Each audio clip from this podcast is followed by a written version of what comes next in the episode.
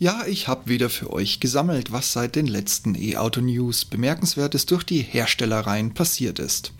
Klar, von der Regierung, wie so vieles andere, völlig planlos abgesetzte Zuschüsse, die von heute auf morgen die Absatzzahlen und Bestellungen einbrechen haben lassen. Wirklich? Tja, das totregierte und nur mehr durch Subventionen zu haltende Land hat das Niveau eines Entwicklungslandes erreicht. Glückwunsch und Respekt, was ein schweigsamer Kanzler so alles kann oder eben auch nicht, vor allem ohne Plan und Vision, außer bis zur nächsten Wahl verzweifelt an der Macht bleiben zu wollen.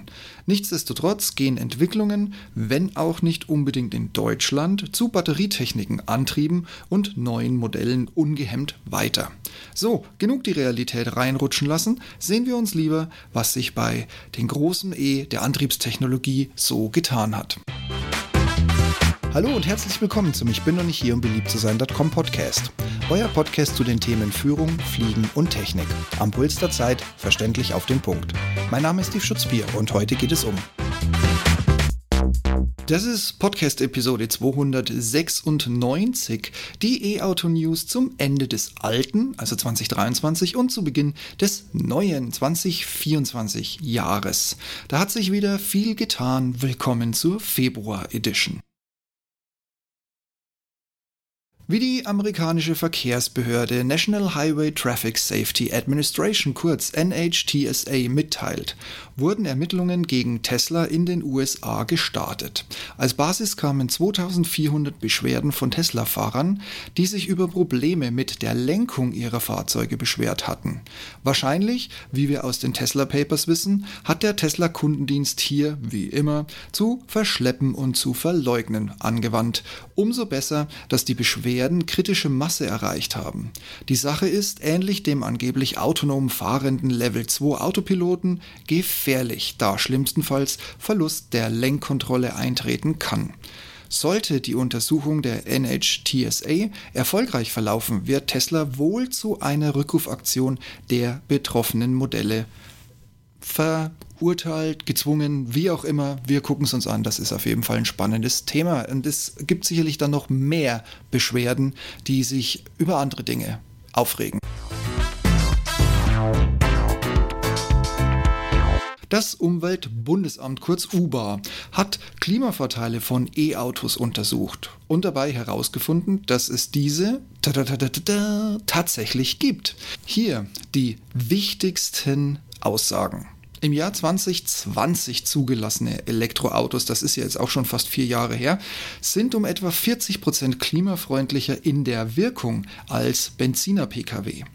Würde nun die erneuerbare Stromerzeugung einen raschen Ausbau erleben, was ja quasi von Habeck gerade abgekündigt wurde, herzlichen Glückwunsch zu dieser weisen Entscheidung, du Greife, steige dieser Klimavorteil für dann in 2030 zugelassene E-Pkw auf 55 Prozent. Um diese Zahlen zu erhalten, wurden Umwelt- und Klimaauswirkungen von Pkw und Nutzfahrzeugen mit konventionellen und alternativen Antrieben im Detail untersucht. Negativ bewertet werden bei den E-Autos der aktuelle Verbrauch seltener Erden, die in erster Linie in den aktuellen Akkus verbaut werden. Aber da fällt Ihnen sicherlich auch noch was ein. Sie arbeiten ja bereits mit Hochdruck dran. Ich habe ja dem Ganzen aus meiner tatsächlich auch mit sehr viel Überraschungen gespickten Winterreise bereits einen Blog gewidmet und jetzt legt der ADAC mit Auswertungen zum Mehrverbrauch nach. Verglichen wird eine Kurzstrecke bei minus 7 Grad mit bis zu minus 23 Grad in drei Versuchsaufbauten. Der Mehrverbrauch von Tesla bis VW ID5 die bewegen sich zwischen 65 und 107 Prozent. Ich sag's nochmal, 65 und 107 Prozent mehr Verbrauch. Was ich in meiner Winterreise ebenfalls neben dem Einbruch der Reichweite tatsächlich auch feststellen konnte. Auch dies bestätigt der ADAC. Im Schnitt gingen dabei bis zu 40% Reichweite verloren. Ja, das mh, über den Daumen gepeilt, gehe ich das mit. Bevor ihr Verbrennerfahrer, oh, wenn ich jetzt aber zu sehr in Jubel ausbrecht, ihr seid euch schon bewusst, dass auch Diesel und Benziner im Winter nicht die gleiche Leistung wie im Sommer haben. Auch das wiederum hat der ADAC schon mehrfach bestätigt. Ich habe die Zahlen mal kurz rausgesucht. Ihr braucht 24% mehr als Dieselfahrer und als Benziner immerhin noch 15 Prozent mehr. Also das nur so am Rande zu zusätzlich verlorenen Reichweiten würde euch ja erspart bleiben. Tata, tata, tata. Der Finanzvorstand von Porsche deutete in einem Interview mit der Automotive News Europe an, dass die EU aufgrund der schleppenden E-Auto-Verkäufe überlege, das Verbrenner aus für 2035 verzögern zu können. Hätte Frau Benz im Jahr 1888 so reagiert wie die jämmerliche EU, die ja sowieso nur noch Dienstsiegel und Stempel macht und sonst eigentlich sich selbst am liebsten hin und her regiert, dann hätten wir in Europa noch nichts von der Erfindung des Rades gehört und würden uns von den Bäumen herab mit faulen Äpfeln bewerfen. Kann man eigentlich was gegen diesen teuren Verwaltungsapparat der abgestellten Länderpolitiker ohne weitere Zukunft unternehmen? Was das an Sauerstoff und Papier sparen würde, ich möchte gar nicht drüber nachdenken. Der Mobility Guide von ALD Automotive and Lease Plan hat sich die Mühe gemacht, europäische und auch weltweite Länder auf ihren Entwicklungsstand in Sachen Elektromobilität zu untersuchen. Überraschenderweise kommt Deutschland auf den siebten Platz, also nicht von hinten gezählt, sondern tatsächlich auf Platz sieben. Wir teilen uns den allerdings mit Frankreich, Großbritannien, Luxemburg und Dänemark. Also doch nicht so das tolle Aushängeschild, würde ich sagen, wenn wir in Summe hier 1, 2, 3, 4, 5 und ein paar Länder ebenfalls auf diesem Ranking sitzen haben. Es ist wie gesagt kein Kompliment. Wir werden auf diesem Rang als entwickelt eingestuft. Naja, das ist immerhin besser als unser momentaner wirtschaftlicher Status. Also die kleine Schwester von Scheiße, was man auch zu entwickelt sagen könnte. Auf Platz 6 solltet ihr euch fragen, kommt Finnland, auf Platz 5 Schweden. Das ist, obwohl es das zweitreichste Land der E-Auto-Nutzung ist, für mich tatsächlich sehr, sehr verblüffend. Aber schauen wir weiter. Platz 4 geht nämlich an Belgien. Die hätte ich so gar nicht auf der Uhr gehabt, muss ich gestehen. Obwohl sie genauso viele Punkte wie Schweden errungen haben, hat Belgien tatsächlich den vierten Platz zugesprochen bekommen. Und das, da die Nutzung von E-Autos zu Verbrennern besonders günstig ist. Niederlande hält sich auf Platz 3, musste intern aber drei Punkte abgeben. Alles nur, weil die, weil der nach, nee, weil die Nachhaltigkeitsrelevanz im Land für gering eingeschätzt wird. Auf Platz 3 finden wir unseren Nachbarn aus Österreich, die sich mehr und mehr als Vorzeigeland der E-Mobilität entwickeln. Einen Abzug in der B-Note ergab die wohl noch lückenhafte Ladeinfrastruktur. Mein Gott, 10 Cent für jedes Mal, wenn ich dieses Argument höre. Ich würde wahrscheinlich die komplette E-Infrastruktur alleine aufbauen können, weltweit. Und klar, Platz 1 geht an, wer hätte es gedacht, Finnland auch, da ab 2025 hört, hört, keine Verbrenner mehr verkauft werden dürfen. Ich dachte eh, sie haben mittlerweile quasi schon 100% Abdeckung mit E-Autos, aber man lernt nie aus. Wo habe ich denn übrigens die Jahreszahl 25 schon mal gehört, bevor sie jämmerlicherweise quasi schon wieder einkassiert wurde von einer Regierung, die hoffentlich ganz, ganz schnell auf Nimmerwiedersehen verschwindet? Und bitte, bitte, bitte, wir haben es uns bei Kohl gedacht, wir haben es uns bei Merkel gedacht, lasst sie keine Erwähnung in den Geschichtsbüchern finden. Poh, gnade uns Gott. Jetzt was Spannendes für Städtereisende. Der ADAC hat Dresden erneut auf Platz 1 beim öffentlichen Nahverkehr gesetzt. Da sollte man nun aber ein, ja klar, zulasten des Individualverkehrs erwarten, aber weit gefehlt. Dresden gewinnt erneut die repräsentative Umfrage des ADAC. Gutes Parkleitsystem, generell gute Beschilderungen und ein guter Zustand des Verkehrsnetzes. Ach, und auch der öffentliche Nahverkehr ist echt spitze. Die nachfolgenden Plätze sind Leipzig, Nürnberg und München. Was? München? Das kann ich jetzt überhaupt nicht nachvollziehen. Jeder, der zu Stoßzeiten vom Mittleren Ring auf die A9 oder andersrum fährt, wird sich wahrscheinlich ebenso am Kopf kratzen. Aber es geht ja um die Parkleitsysteme und um so ein Zeugs, wovon kein Mensch irgendwie wirklich was hat. Äh, na, wie auch immer. Schlusslichter sind übrigens Köln und Duisburg, falls euch das jetzt interessieren sollte. Und auch wichtig, E-Scooter und Radfahrern nerven am meisten als Spiegel aus Sicht von Fußgängern und Autofahrern. Und wenn ich euch jetzt sage, dass Berlin mittlerweile sogar Busspuren zu Radwegen umfunktionalisiert, um auch hier den Verkehr noch mehr in ein selbstgemachtes Chaos von unfähig inkompetenten Möchtegern-Versagern, um Gottes Willen drei sich widersprechenden und verstärkenden Aussagen in drei Wörtern, äh, bin ich wohl nicht der Einzige, der 20 Jahre Länderfinanzausgleich aus der Hauptstadt und Brandenburg zurückbuchen möchte. Meine Kontonummer steht übrigens im Internet, äh, im, genau im Internet, falls ihr danach suchen solltet. Ich kann mit meinem Konto übrigens problemlos Milliardenbeträge aufnehmen. Ach, das reicht euch jetzt immer noch nicht? Okay, dann habe ich noch einen. Wie wäre es mit E-Scootern, die in Berlin normale Parkplätze nutzen sollen? Wenn es nicht dümmer geht, hätten wir Berlin nicht. 1,3 Millionen Parkplätze teilen sich übrigens hier 3 Millionen Autos. Mal über den Daumen gepeilt, so. Falls ihr euch nochmal aufregen wollt, wenn ihr keinen Parkplatz findet. Dann habe ich noch einen kleinen, traurigen Fun Fact, der viel über Deutschland und noch mehr über die Deutsche Bahn aussagt. Laut einer Stellenausschreibung sucht die DB einen Administrator für Windows. Aber nicht für Windows 11 oder Windows 10 oder irgendein Netzwerk-Dingsableger Teil von Windows. Nein, für und ohne Scheiß Windows 3.11. Ja, ich glaube, ihr kratzt euch jetzt genauso am Kopf, wie mir das gegangen ist, als ich das gelesen habe. Äh, war wohl Windows 95 oder gar 98 vielleicht euer erstes Windows-Betriebssystem? Bei mir war es tatsächlich noch die Version 2, dicht gefolgt von 3.1. Also ich kann mich sehr gut an 3.11 noch erinnern. Aber ich schweife ab. Ich möchte euch eigentlich nur kurz mitteilen, Windows 3 war der erste echte große Durchbruch an IBM-kompatiblen Fensterbilder-Betriebssystemen. Die 3.11, die erste große Fehlerkorrektur Korrektur, mit Feature-Anreicherung und, und das hat so besonders gemacht, auch mit Netzwerkanbindung und Netzwerktechnik und all dem heutigen Quatsch, der einfach selbstverständlich ist. Und das sucht die Deutsche Bahn in Trommelwirbel 2024. Erscheinungsdatum der Windows-Version war, ich muss tatsächlich googeln, ich hätte es vielleicht gerade noch mit der Jahreszahl hinbekommen, der 8. November 1993. Wenn es jetzt 94 wäre, könnte ich es im Kopf auch nicht ausrechnen, aber das sind schon ein paar Jahrzehnte her. Apropos, Kenntnisse in MS-DOS werden übrigens auch gefordert. Gut, das ist klar bei Windows 3.11, da kommst du an der, an der DOS-Shell schlichtweg nicht vorbei. Wenn also irgendjemand von euch noch auf einer Bongotrommel im Urwald an der Liane hängt, möge er bitte ganz dringend eine Bewerbung nach Berlin schicken oder zumindest in Betracht ziehen, sich zu bewerben. Noch viel einfacher kommst du heutzutage nicht an den Job. Und jetzt der nächste Lacher, wofür brauchen Sie das alles?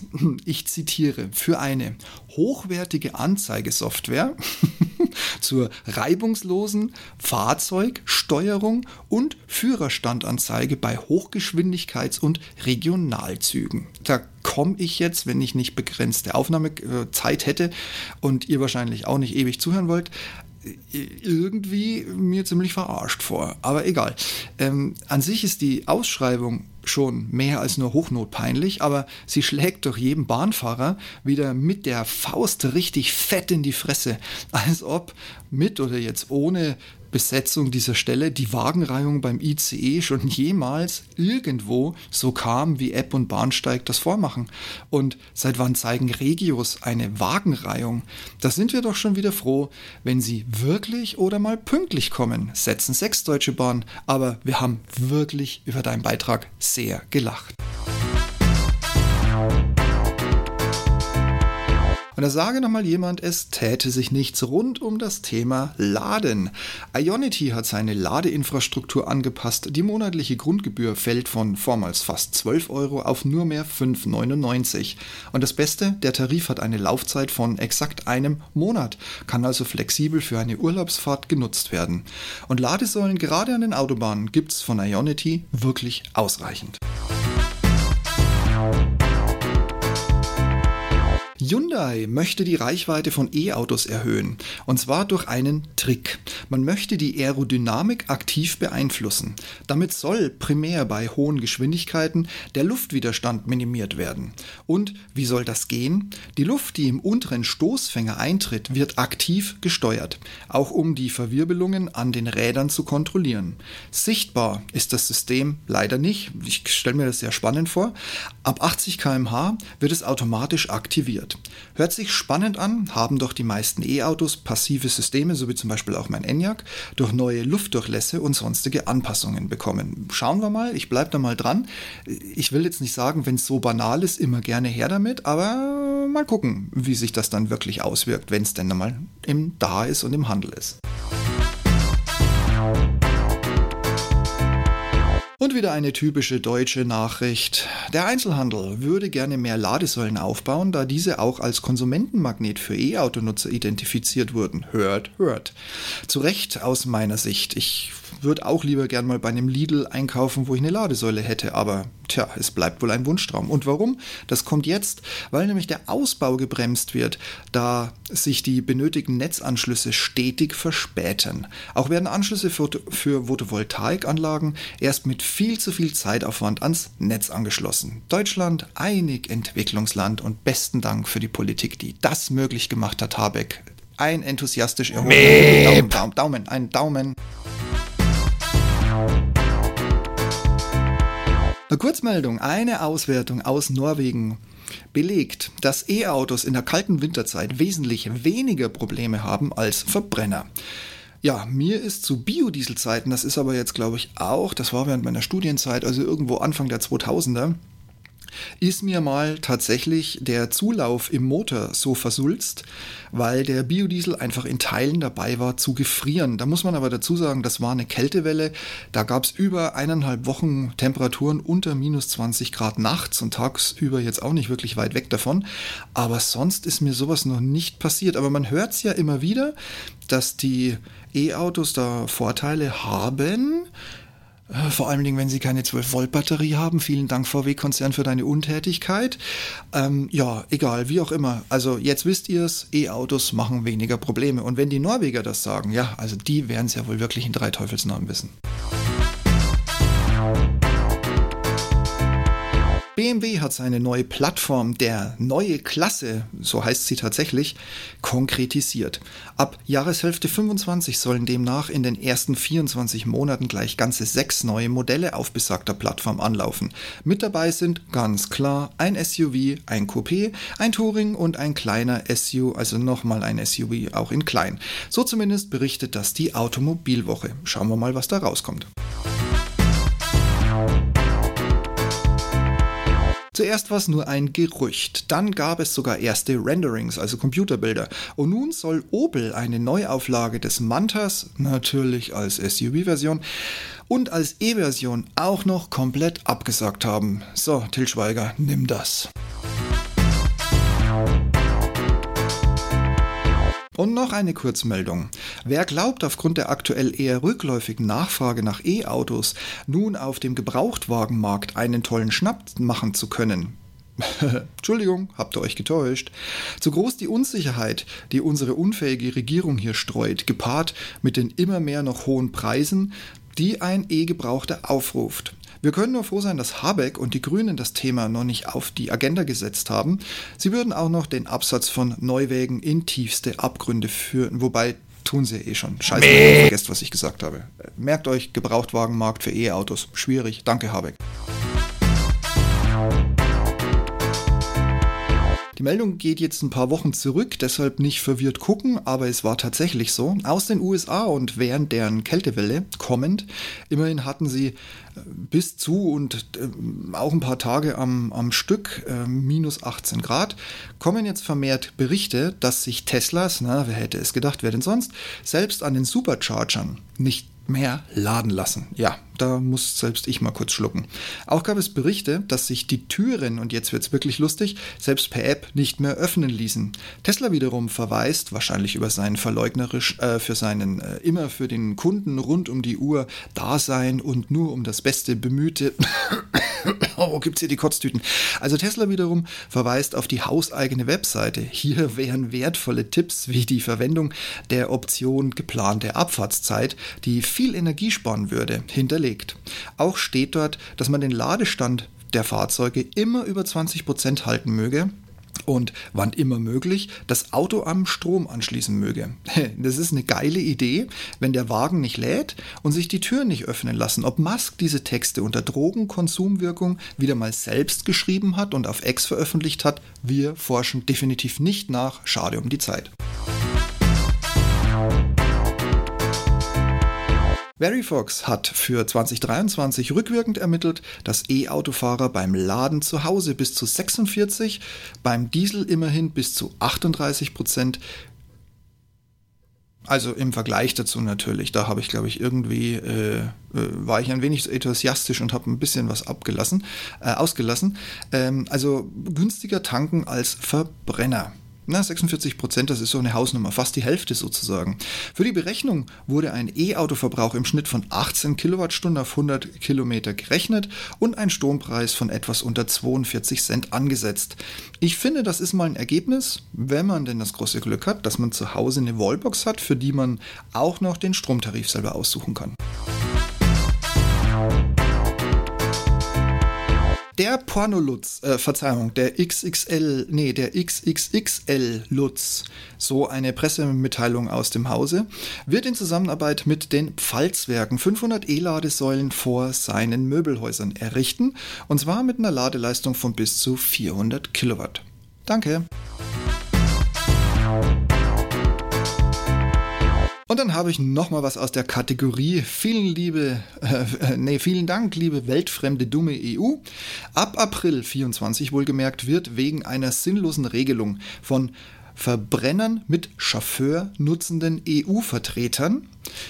Ich sag's nochmal von, also eine unnütze, sinnlose Regelung von Verbrenner mit Chauffeur nutzenden EU-Vertretern, ja, das sind die, die wir angeblich gewählt haben, an Ladesäulen ab einer Abgabe von 50 kW oder mehr ein teures Terminal für eine Ad-Hoc-Nutzung bzw. Zahlung gefordert. Ausnahmslos wohlgemerkt. Ja, wenn man schon keine Ahnung hat, versaut man es richtig.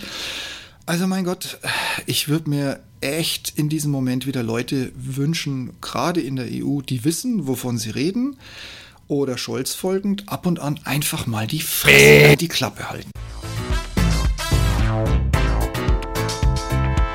Und damit wir für heute mal zum Ende kommen, noch was von Tesla. Ergebnisse, die auch dank Teslas verbauten Batteriemanagement in einer Studie mit 12.500 Fahrzeugen ausgewertet wurden, beweisen, dass Schnellladen dem Akku eines Teslas und äh, man hat mittlerweile auch weiter geforscht, das lässt sich auch auf andere Hersteller ausweiten. Das, also das wiederum beweist, dass Schnellladen dem Akku zwar mehr abverlangt als das langsame Laden, aber bei weitem nicht so viel schadet, wie man bisher gedacht hat.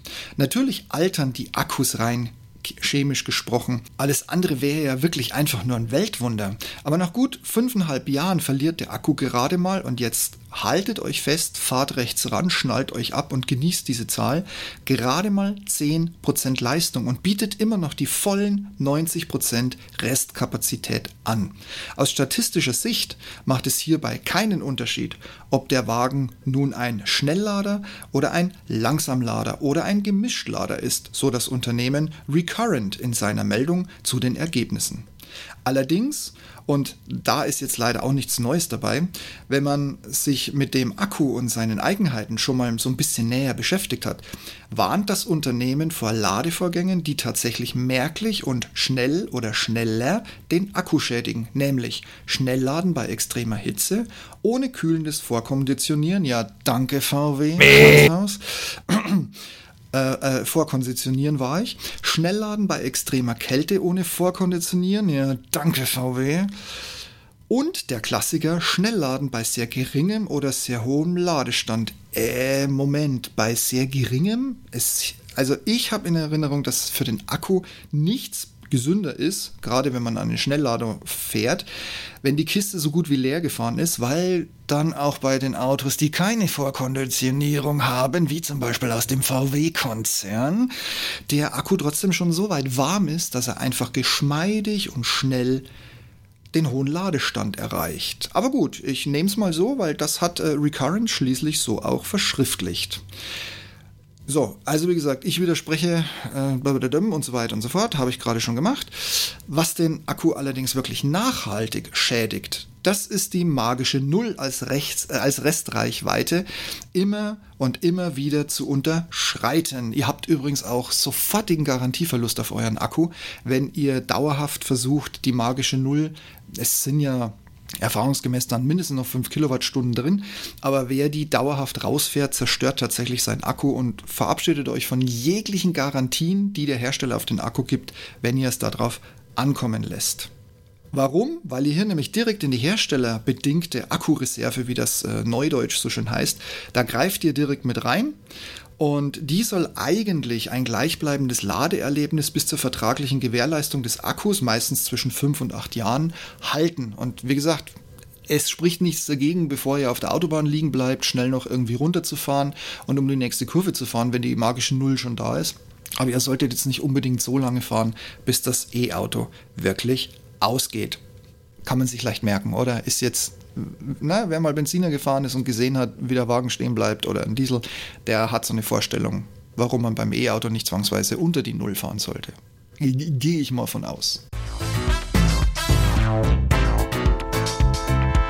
Ja, das war's mit dem Rückblick und den aktuellen Meldungen aus der faszinierenden Welt der E-Autos. Wenn ihr noch was Spannendes habt, wenn ihr widersprechen wollt, wenn ich irgendwas nicht korrekt oder falsch wiedergegeben habe oder nicht oder gar nicht bisher abgedeckt habe. Wenn ihr eine Anmerkung, eine Korrektur oder sonst irgendwas habt, setzt euch kurz mit mir in Kontakt, das lässt sich ja alles wieder gerade biegen. Und wenn ihr euch jetzt wundern solltet, Mensch, E-Auto-News, die hat doch der Steven ja alleine gemacht, da war doch immer der Sven dabei. Ja, das ist richtig, aber nicht, wenn man am Sonntag feststellt, dass man für den kommenden Dienstag noch keinen Podcast hat und eben bei mir gerade nur die E-Auto-News rumliegen. Hintergrund ist, Sven und ich, wir haben gestern am Samstag schon mal schnell was aufgenommen, wiederum für Sven zusammen. Ja, lieber Sven, so sorry, ich hatte es dir versprochen. Nächstes Mal bist du wieder dabei. Auch ein Versprechen an meine und unsere Hörer. Gut, dann wünsche ich euch jetzt eine schöne elektrische Zeit bis zum nächsten, bis zu den nächsten E-Auto-News. Macht's gut. Beherzigt bitte diese Akkutipps, die ihr, äh, ihr heute mal mitgekriegt habt von ADAC und von Recurrent. Dann kann nichts mehr schiefgehen und ihr werdet viel, viel Spaß haben mit eurem E-Auto und vor allem dem Akku. Ich sage Tschüss, Servus und bis zum nächsten Mal. Macht's gut. Sollte euer Podcast-Player die Shownotes und die Bilder nicht komplett oder gar nicht anzeigen, dann geh einfach auf ich bin noch nicht hier um beliebt zu sein.com und öffne den entsprechenden Blogbeitrag. Da habt ihr dann alle Informationen und die zugehörigen Bilder und oder Screenshots in einer Nachlese. Auch wenn ich ja nicht hier bin, um beliebt zu sein, freue ich mich, wenn ihr mir auf eurer Podcast-Plattform, so es denn die Funktion gibt, eine Bewertung hinterlasst. Das hilft in erster Linie gar nicht mal so sehr mir, sondern all den anderen da draußen, die nach ähnlichen Themen und Meinungen suchen, die ihr schon entdeckt habt. Und ich wäre ja nicht, ich bin doch nicht hier, um beliebt zu sein, wenn ich nun lauter 5-Sterne-Bewertungen erwarten würde. Nein, raus damit, offen und ehrlich. Wenn einer damit umgehen kann, dann ich. Und du kannst somit bei künftigen Themen mitsprechen. Ich danke dir vielmals für deine Unterstützung. Und wenn du den Podcast noch nicht abonniert hast, schau mal in die Show Notes. Da findest du für jede Plattform einen Link, um mich ab sofort im kostenfreien Abo zu hören. Ich komme dann immer dienstags um die Mittagszeit in dein Ohr. Und wenn die Schmerzgrenze mal erreicht ist, was ich natürlich nicht glaube, bekommst du mich mit einem Klick direkt und kostenfrei wieder los. Und zum guten Schluss, wenn du jetzt noch ein Thema für mich hast oder anderer Meinung bist, dann nimm einfach Kontakt mit mir auf. Alle Wege findest du auf meiner Webseite, ich bin nämlich hier um beliebt. Ich freue mich von dir zu hören und vielleicht bist du mein nächster Podcast-Gast oder ein Themengeber für den Blog und somit auch für den Podcast. Und wir diskutieren natürlich sehr gerne gemeinsam ein sehr, sehr streitiges streitbares Thema. Dann passt auf euch auf und bleibt gesund und ich freue mich schon auf nächste Woche mit euch. In diesem Sinne, bis dahin. Tschüss.